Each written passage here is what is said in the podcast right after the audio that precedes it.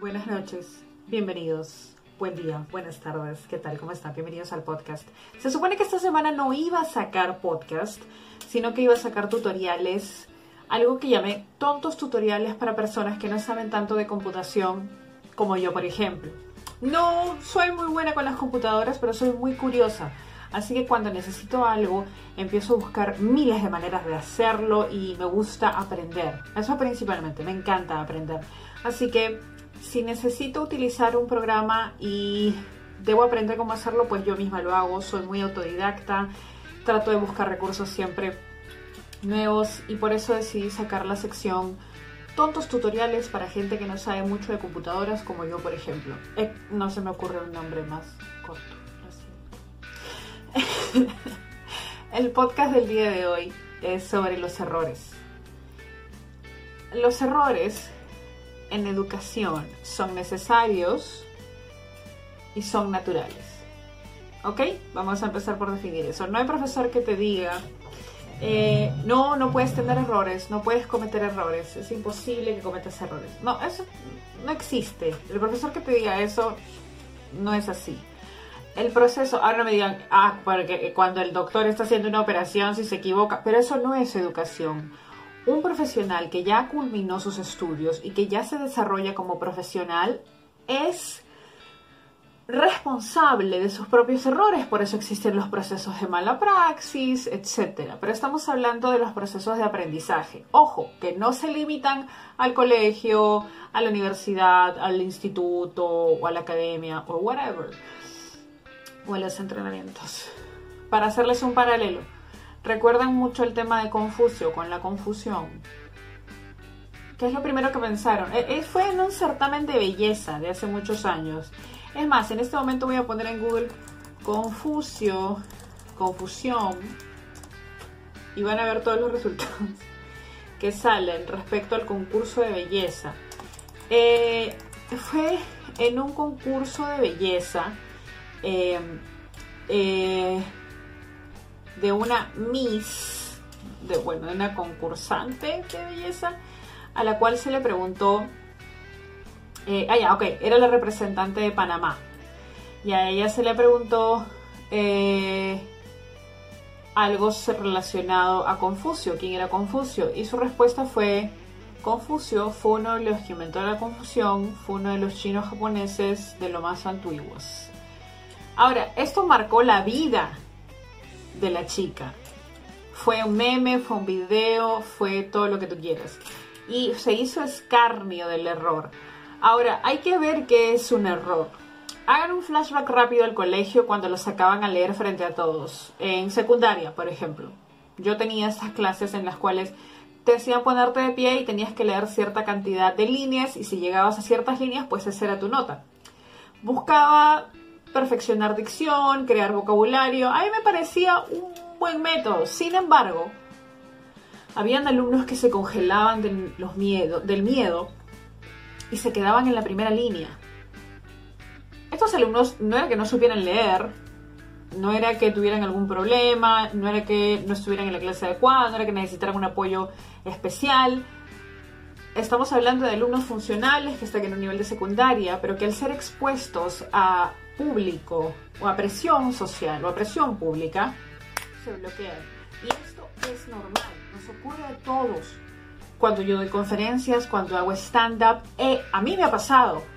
Yo tengo muy poco tiempo haciendo stand-up, ¿ok? Tengo un año y me ha pasado en el cual se me olvida el chiste completamente. Y abro los ojos muy grandes y digo, se me olvidó el chiste. Y trato y soy muy honesta con el público diciendo se me olvidó y trato de hacer reír a la gente de otra manera.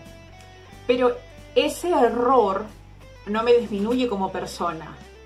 Ahora, tenemos que separar el hecho de que yo tengo ciertos temas de memoria relacionados a epilepsia, pero eso tampoco me da una ventaja una licencia para equivocarme, ¿ok?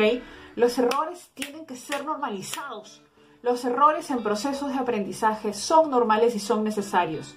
Nuevamente, si eres un profesional que ya culminó su carrera, que ya está ejerciendo como profesional, los errores son tu culpa. Los errores de los cuales son responsables. Y ahora, hay un tema también que tenemos que diferenciar entre error y negligencia. Que te encuentren 500 kilos de coca en un almacén tuyo no es un error.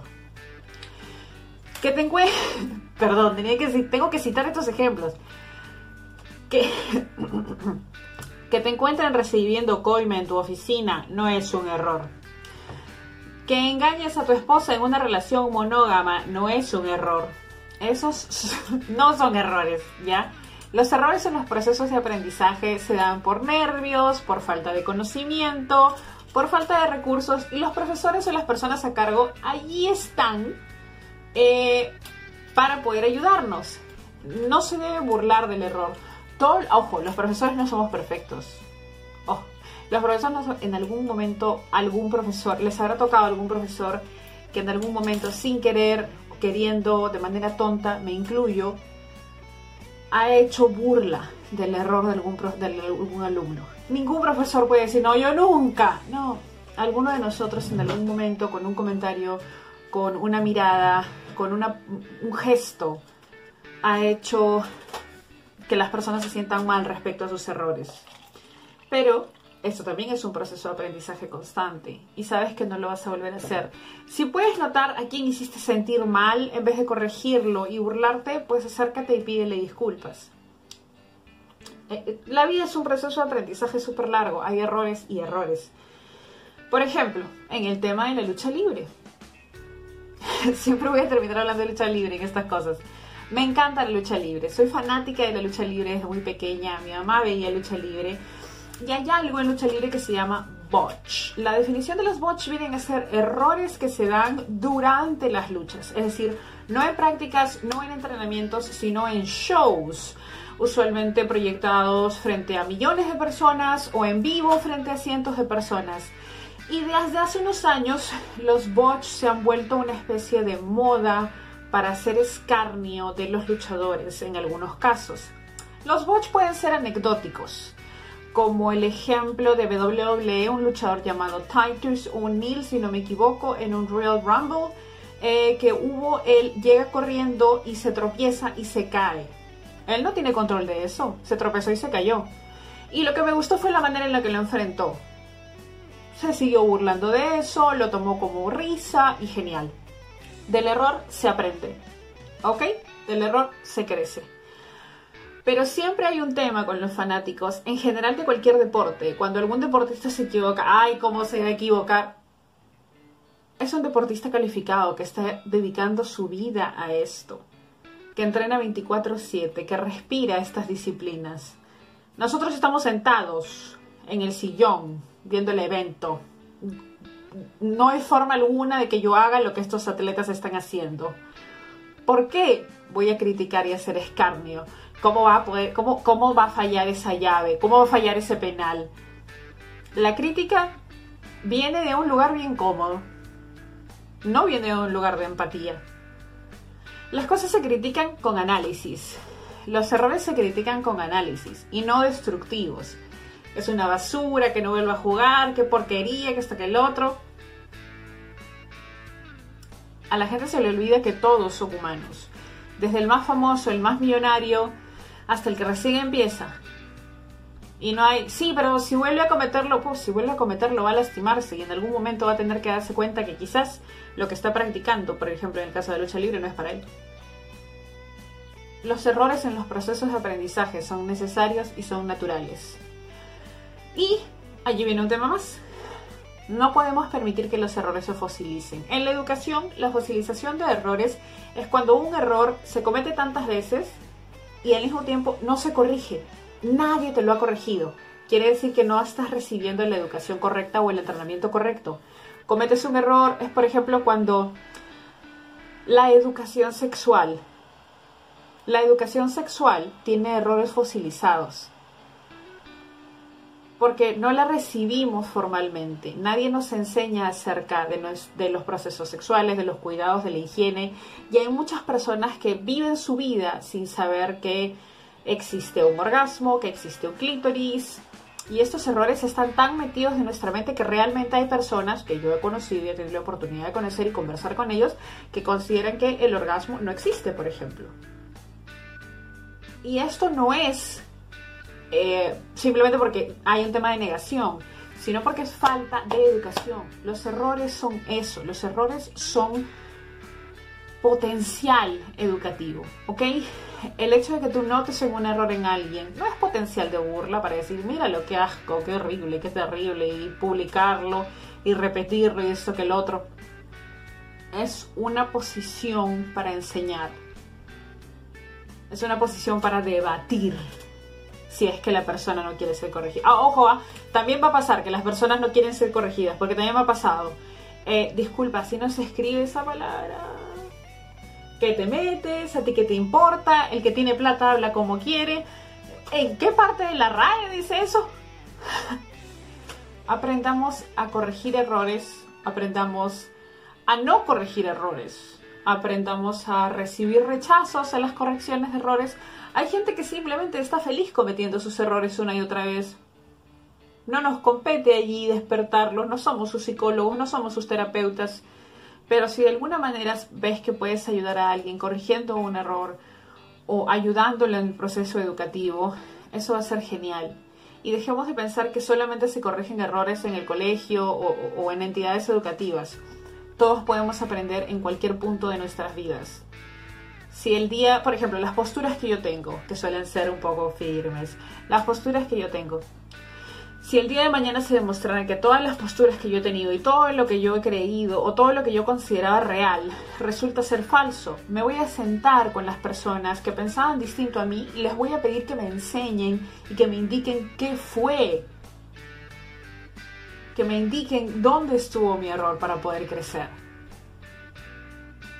Ojo, no existe una verdad absoluta. Recuerden cuestionar todo. Cuestionen este video, cuestionenme a mí. ¿Estoy acá? ¿No estoy acá? Aprender es un proceso constante. Dejen de minimizar las dudas, minimizar los errores, minimizar que alguien no comparta mi punto de vista. No porque alguien no comparta mi punto de vista significa que no me entendió, es simplemente que no quiero, no me interesa tu punto de vista. Y eso también es válido normalicemos los errores, aprendamos de los errores, aceptemos los errores y dejémoslos ir. Si una persona no quiere ser corregida, yo sé que es muy complicado para algunas personas entender, pero eh, debes hacerlo correcto. No necesariamente hay un correcto. Debes hacer lo que es bueno, no necesariamente hay un bueno. Debes creer en Dios. ¿Quién dice? debe ser ateo. ¿Quién dice? Estamos hablando de errores, no posturas ni puntos de vista. Lo que yo creo, en lo que yo pienso, si está equivocado, en algún momento yo me sentaré con alguien a debatir y le pediré, oye, edúcame, enséñame. Siempre estoy tratando de aprender cosas nuevas, siempre estoy tratando de leer, de escuchar, de observar mucho. Qué aburrida mi vida pero me gusta aprender y me gusta mucho descubrir cosas que antes no sabía o que consideraba de manera distinta. Como cuando estamos en el colegio, en primaria, los que estudiaron conmigo y, pensábamos que solamente existían nueve planetas. Y luego empiezas a leer más y cuando empiezas a darte cuenta de que la ciencia es maravillosa y que el tema de la ciencia es cuestionamiento y la curiosidad es parte del ser humano. Y la curiosidad lleva errores. Y los errores son bienvenidos. No tengas miedo de equivocarte. Cágala, con todo. Vas a aprender de eso. Este ha sido el podcast del día de hoy.